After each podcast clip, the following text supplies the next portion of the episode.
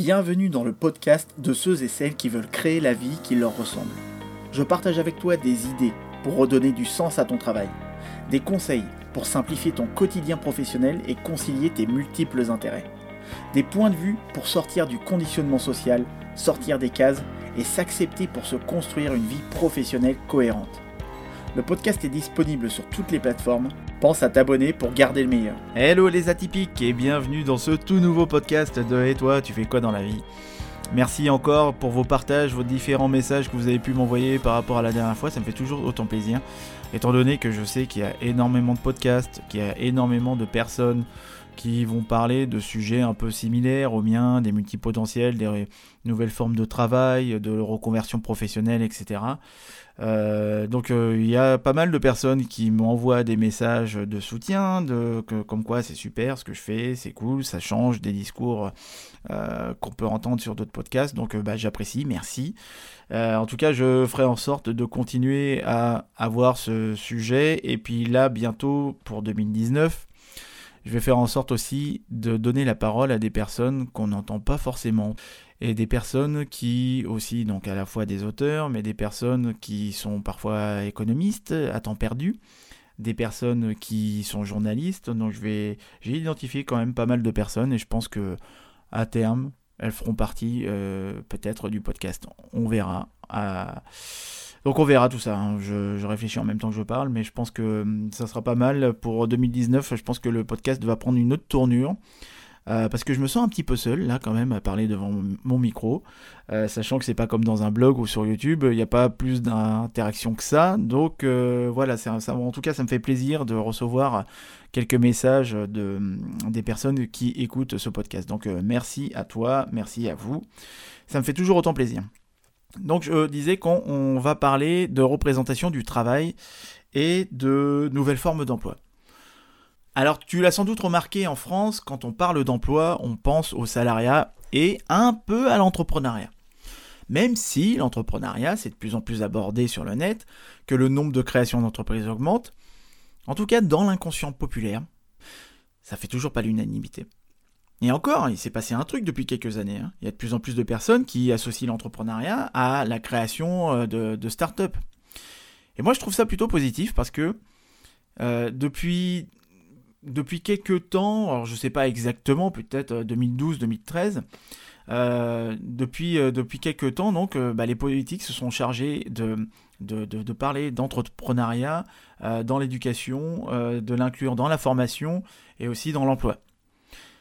Au moins, ce qui est bien, c'est qu'il y a de plus en plus de dispositifs et de sources de financement pour créer sa boîte. Il y a juste à aller euh, sur un salon, euh, le salon des entrepreneurs ou le salon des micro-entreprises, le salon SME, pour euh, s'en rendre compte par soi-même.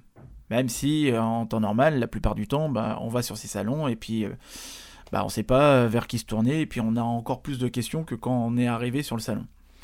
Mais voilà, en tout cas, le salariat et l'entrepreneuriat, ce ne sont pas les deux seules formes d'emploi aujourd'hui. Il en existe d'autres et c'est ce qu'on va voir ensemble tout à l'heure. Mais déjà, il faut savoir que si ces autres formes d'emploi ne sont pas abordées par les institutions, c'est que tout simplement parce que la majorité du personnel de ces institutions ne comprennent pas le fonctionnement, ne comprennent pas le, fonctionnement de ces autres formes d'emploi. Déjà qu'elles ont mis du temps avant de comprendre le monde de l'entrepreneuriat, et encore, aujourd'hui, ça s'améliore un peu, même si on reste encore et toujours à la traîne par rapport à un pays, euh, je sais bah, je pense, euh, je parle de, ce que je connais, hein, comme le Canada et la région du Québec. Je parle du Canada car c'est un pays déjà que je connais bien. Et chez eux, créer, créer sa boîte, ça prend, mais ça prend, ça prend rien du tout. Ça prend 20 minutes. Je dis des bêtises, mais ça prend euh, même pas une journée, même pas. Donc voilà, je, reviens à mon sujet. Enfin là, j'ai une question d'ailleurs qui m'est venue tout d'un coup. Déjà à la base, il faudrait se demander est-ce qu'on est tous égaux face au marché du travail? Ça, je me, le, demande, ça. Car qu'est-ce qui se passe quand une personne est au chômage et qu'elle a du mal à se recaser dans le salariat? Parce qu'elle est trop jeune, parce qu'elle est trop vieille, parce qu'elle n'a pas assez d'expérience, parce qu'elle n'a pas les bons diplômes, parce qu'elle est trop chère, parce que tout un tas d'excuses bidons pour certains métiers qui ne demandent même parfois, euh, qui ne demandent même pas de compétences techniques. Eh bien, la plupart du temps, le type ou la nana du pôle emploi va pousser, le ou la demandeur d'emploi vers euh, l'auto-entrepreneuriat ou la création d'entreprise. Si, si, c'est une pratique de plus en plus fréquente. Ce qui n'est pas une mauvaise idée hein, en soi. Hein. Mais créer une boîte par dépit ou par défaut, on sait très bien ce que ça donne en termes de résultats. Peut-être euh, les trois quarts vont se planter. Bon, j'exagère, peut-être la moitié. Mais ça sera intéressant de savoir le pourcentage d'entrepreneurs qui, qui ont passé le cap des 5 ans et qui ont décidé de se lancer parce qu'ils ne trouvaient pas de boulot. Et je me, me rappelle pardon, de la femme d'un de la femme d'un pote qui m'a avoué vouloir se mettre à son compte parce qu'elle ne se voyait plus travailler pour un patron et, parce qu'elle elle savait qu'elle allait galérer pour retrouver un job. Et moi je lui disais mais tu vas galérer aussi pour trouver des clients hein. et encore plus si tu n'as pas certaines connaissances, compétences, euh, des appétences nécessaires pour entreprendre. Et en général, une création d'entreprise, bah, c'est comme la reconversion professionnelle. Hein. si tu te lances pour les mauvaises raisons, bah, tu augmentes tes probabilités de chance de ne pas passer le cap des 3 ans. Encore une fois, il y a des exceptions et ça reste qu'une généralité de ce que je suis en train de dire là. Mais ces personnes qu'on pousse dans le grand bain sont parfois pas formées, pas sensibilisées à la vente, et si en plus elles ont ce problème bien franco-français avec l'argent, ça va leur être très difficile de faire de l'argent. Surtout, ça va leur prendre un temps fou avant de développer un chiffre d'affaires correct. En fait, pour la plupart, euh, ces personnes, elles ne s'imaginent même pas que euh, la, charge de travail, enfin que, ça ce que ça représente réellement de se lancer dans des processus de transition professionnelle, mais aussi de création et de développement d'entreprise. Surtout quand l'idée te vient dans un contexte d'urgence, alors là, euh, un contexte d'urgence, quand je dis contexte d'urgence, c'est où il faut que tu sortes absolument du, chômage, où il faut absolument que tu sortes des statistiques de, de Pôle emploi. Parce que pour eux, c'est une manière de solutionner rapidement le déficit des emplois, mais sur le long terme, ça ne donne pas grand-chose.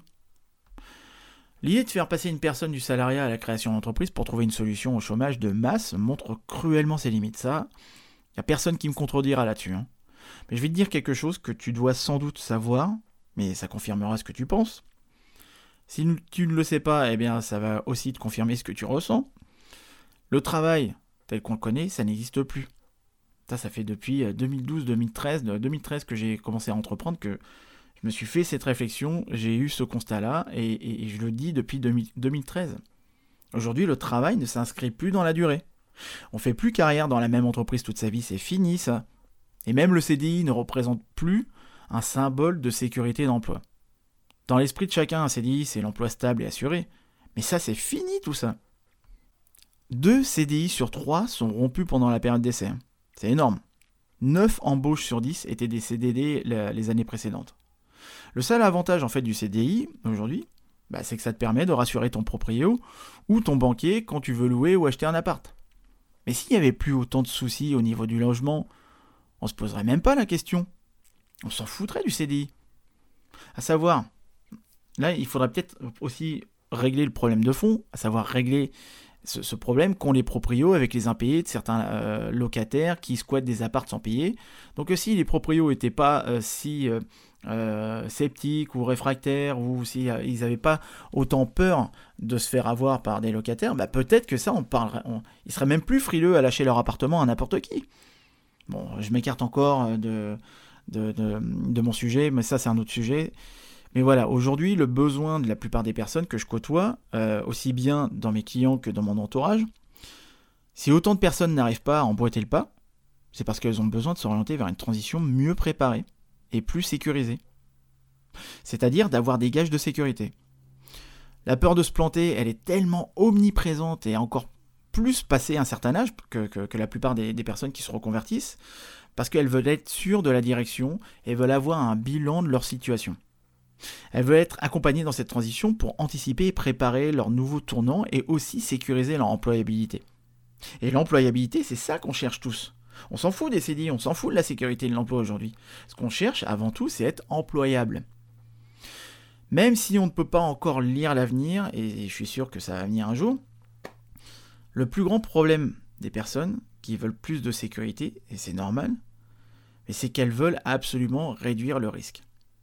Mais le risque zéro, ça n'existe pas. Donc oui, on ne peut pas lire l'avenir, on ne peut pas tout anticiper, il y a forcément des risques, des dangers, des échecs euh, qu'on rencontrera. De toute façon, il y aura toujours des risques. Donc quoi que tu fasses, ou que tu choisisses de faire, un choix, déjà, c'est un risque. décider de ne pas choisir aussi, c'est un risque. Et si tu fais rien, tu prends aussi le risque d'aggraver ta situation. De toute façon, il faut bien comprendre que ça ne peut plus s'aggraver. Il faut juste bien préparer les choses. Et donc, on en revient avec cette idée d'anticiper. Mais pour moi, c'est un faux problème. Les gens veulent de la sécurité aussi parce qu'ils ont peur du regard des autres et du qu'en dira-t-on, notamment pendant la période de transition. Je me rappelle euh, d'être passé par là lorsque j'ai pris la décision de créer ma propre activité. Avant, dans mon job de consultant, j'avais pas à aborder la question du regard des autres car je faisais comme tout le monde. Mais dès lors que j'ai pris la décision de choisir un autre chemin, donc un chemin, un chemin moins fréquenté, là, j'ai eu droit à tout un tas de remarques désobligeantes de personnes qui se sont jamais reconverties, qui n'ont jamais entrepris quoi que ce soit, bah, surtout des personnes qui n'aiment pas le changement, hein, la plupart. Car je sais pas pour toi, hein, mais est-ce que tu as déjà remarqué à, tel point le travail occupe une place importante dans les discussions tous les jours? Tu t'es déjà demandé à quel point ta situation professionnelle peut influencer ton rapport aux autres? Dans toutes les nouvelles relations que tu entames, ça je l'ai déjà dit, tu vas avoir droit à l'éternelle question et toi, tu fais quoi dans la vie? Euh, Salut, je m'appelle Jordan, moi c'est machin, euh, tu fais quoi dans la vie? Si t'as un boulot qui te plaît, tu répondras sans avoir un sentiment de honte, de culpabilité ou de gêne, comme tu peux l'avoir euh, quand tu ne te sens pas à ta place dans ton job ou quand tu es au chômage ou en transition. Et je parle même pas des repas, de famille hein, ou des soirées hebdomadaires ou mensuelles avec certains de tes potes, alors là, t'as juste envie de rentrer sous terre. Ou tout simplement de ne voir personne tant que ta situation n'aura pas changé. Dans ce genre de cas, tu te sens obligé de justifier tes choix et tu passes du temps à leur expliquer que faire le point, que tu fais le point sur ta situation et que ça peut prendre du temps, des, jours, des semaines, des mois, etc. Et que changer de métier, se reconvertir, créer sa boîte, peu importe, ça prend du temps. Mais eux, ils s'en foutent, car ils te regarderont peut-être avec un sentiment d'inquiétude à ton égard, ou ils te prendront comme un type qui est en voie de se métamorphoser en punk à chien. En gros, que tu es en situation d'échec et que tu ne te l'avoues pas. C'est moche à dire, hein Mais c'est comme ça dans une grande majorité des cas. Je l'ai vécu, mais j'ai amoindri ces situations car j'ai coupé l'herbe sous le pied de, tout mon entourage en leur disant Je sais ce que je fais, faites-moi confiance, ne me collez pas une étiquette de chômeur ou de branleur sur, sur, le, sur le crâne. Je vais créer de la valeur à terme et ça prendra peut-être un peu de temps, mais faites-moi confiance et j'ai besoin de votre soutien. Mais même en faisant ça, tu vas essuyer des remarques du style alors, chômeur, euh, t'as la belle vie, hein, tu sais. Euh, c'est les mêmes genres de remarques que, peuvent te faire certains collègues avec leurs blagues de cadre à la con. Euh, celle-là, mais je la, sortirai peut-être à tous les podcasts. Tant que ces types, ils arrêteront pas de la sortir. Quand tu te barres à 18h et que t'as des types qui, te disent Eh, dis donc, t'as pris ton après-midi, c'est exactement la même chose. À croire que l'envie, ça rend. Donc forcément, t'as l'impression d'être mis à l'écart et de ne plus faire partie de la communauté de ceux qui se lèvent le matin, euh, avec joie ou, dans la peine hein, d'ailleurs, mais qui vont au travail en faisant la gueule ou pas. T'as l'impression de ne plus faire partie de la société, de la, France qui a une utilité sociale en quelque sorte. Et encore, chacun juge de ce qui est utile. Celui qui a, écrit euh, le bouquin, euh, comment, moi je l'ai mis, j'ai mis ça. Voilà, le bouquin qui s'appelle Ne pas perdre sa vie à la gagner. Voilà. Et c'est Baptiste Milondo qui parlait lui de richesse sociale. Il disait que la richesse sociale naît de la diversité et de l'échange, et qu'on ne la perd pas en la partageant, on la multiplie, et que grâce à l'échange, ça finit par profiter à tout le monde. Et qu'il n'y a pas d'inutile au monde, qu'on compte tous aux yeux de quelqu'un, et c'est une preuve de notre utilité sociale. On est tous utiles, peu importe notre activité du moment, hein, que ce soit une chose dans laquelle on consacre du temps, qu'on estime que ça soit bon pour soi ou les autres, euh, mais sans parler forcément de valeur marchande. Car c'est pas parce que quelque chose a une valeur marchande que c'est utile socialement. Il parle aussi de l'inutilité lucrative. Ça, c'était fort. Mais c'est justement ce que tu ne veux plus. Je m'explique.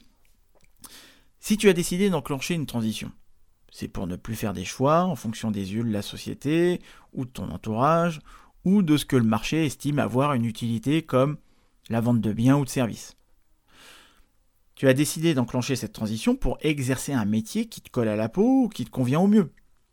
Donc un travail où il y aura peut-être plus de collaboratifs, plus de sens, plus de plaisir, etc. Où tu auras donc le sentiment d'être utile et d'apporter de la valeur à ton entreprise ou ton équipe de travail ou tes clients, etc. etc. tu es arrivé à un point où tu as besoin de redéfinir ta valeur du travail.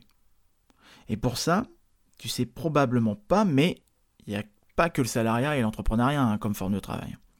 Il en existe d'autres comme la création d'activités dans une coopérative d'activité et d'emploi. C'est ce qu'avait choisi un, pote, euh, un pote à moi qui s'appelle Cédric Debac. Cédric, si tu m'entends. Il y a aussi le travail partagé dans un groupement d'employeurs ou encore le portage salarial. Tout ça, on n'en parle pas assez. Et ce sont des formes d'emploi type entrepreneuriat salarial, comme, il existe au sein de certaines sociétés des postes où les salariés sont appelés des intrapreneurs. Je te laisse te renseigner sur ce dernier point d'ailleurs, mais là ce qui nous intéresse ce sont ces formes d'emploi que je viens d'énumérer. On n'en parle que maintenant et de plus en plus car avant ça n'était pas aussi encadré par la loi. En fait c'est quoi le principe? Le principe c'est d'être entrepreneur tout en conservant la protection sociale que tu peux avoir quand tu es salarié. Et ça, ça te permet de sécuriser ton parcours, ton activité, car dans certains cas, tu peux aussi avoir un revenu de compensation. Tu peux bénéficier d'actions, de formations adaptées, et, adaptées etc. Et ça, ça te permet de bénéficier aussi d'un cadre juridique et administratif, notamment au niveau de ta compta et toute la paperasserie euh, que ça génère. Donc le portage salarial, ça s'adresse plus aux personnes qui veulent se lancer dans des activités de, prestations intellectuelles, c'est-à-dire le conseil, la formation, l'accompagnement, alors que les coopératives, ça va s'adresser à des activités de service à la personne. Par exemple, euh, bah, je vous parlais de Cédric. Cédric, lui, il est styliste d'entreprise. Euh, il aurait pu être en portage salarial d'ailleurs en plus.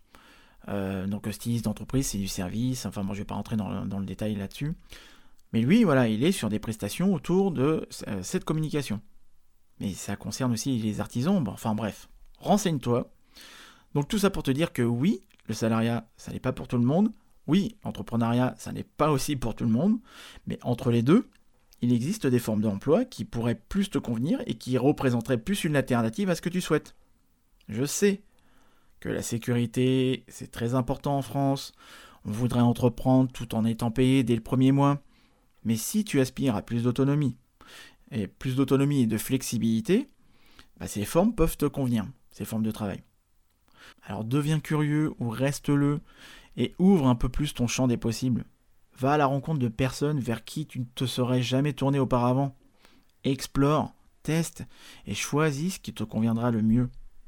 Mais arrête de t'auto-harceler pour trouver une réponse à ton orientation professionnelle.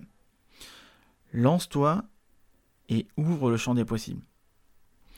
Et si ça t'intéresse et si tu veux aller plus vite, je t'invite, comme d'habitude, à rejoindre notre groupe Facebook et Meetup euh, intitulé Les voix des multipotentiels pour être informé aussi du moment où l'on ouvrira nos événements. Ça sera courant 2019.